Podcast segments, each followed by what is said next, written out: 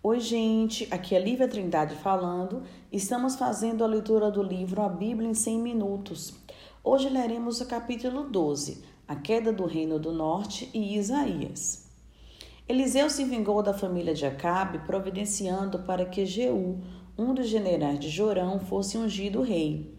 Depois de ser ungido, Jeú se dirigiu furiosamente à cidade de Jezreel e matou Jorão. Jezabel foi atirada da janela e teve o corpo devorado por cães.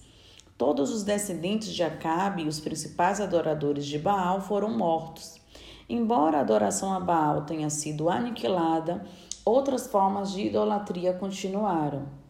Jeú e seus descendentes governaram o reino do norte por muitos anos, mas chegou o dia em que sua dinastia também foi derrotada. Esse reino teve uma história inconstante. Certas vezes prosperava e em outras era derrotado por povos vizinhos. Durante um período de relativa prosperidade, o profeta Amós criticou ferozmente a exploração dos pobres pelos ricos e o profeta Oséias atacou a infidelidade de Israel a seu amoroso Deus. Ambos os profetas ensinaram que Deus valoriza a compaixão e a justiça social acima dos rituais religiosos. No século VIII a.C., a Síria se tornou o poder predominante na região. Durante certo tempo, ao defender políticas favoráveis à Assíria, o Reino do Norte sobreviveu. Mas posteriormente, em 721 a.C., uma tentativa de livrar-se do jugo da Síria resultou no cerco da capital Samaria e em sua invasão. Muitos israelitas foram deportados e o reino do norte deixou de existir. Enquanto isso, Judá, o reino do sul, teve uma história menos turbulenta. Foi governado por descendentes de Davi durante a maior parte do tempo. E eles muitas vezes trabalharam com o apoio dos sacerdotes do templo e tentaram, embora sem pleno sucesso, abolir a adoração pagã. Assim como o reino do norte, Judá foi forçado a pagar impostos à Assíria.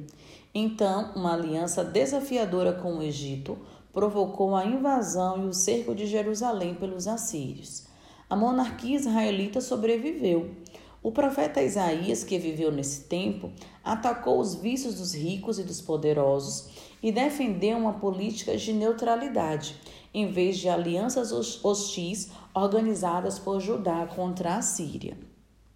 Ele profetizou a vinda do Messias, um descendente de Davi que governaria com justiça e misericórdia em um Israel restaurado.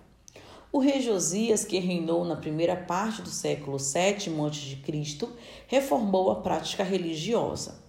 O conteúdo de um pergaminho descoberto no templo em Jerusalém forneceu a base para um retorno à pureza da adoração e do comportamento israelita. Lugares religiosos dedicados a outros deuses foram destruídos e a importância do templo realçada. No entanto, Josias foi derrotado e morto quando tentava impedir uma invasão egípcia. Logo, suas reformas tiveram vida curta.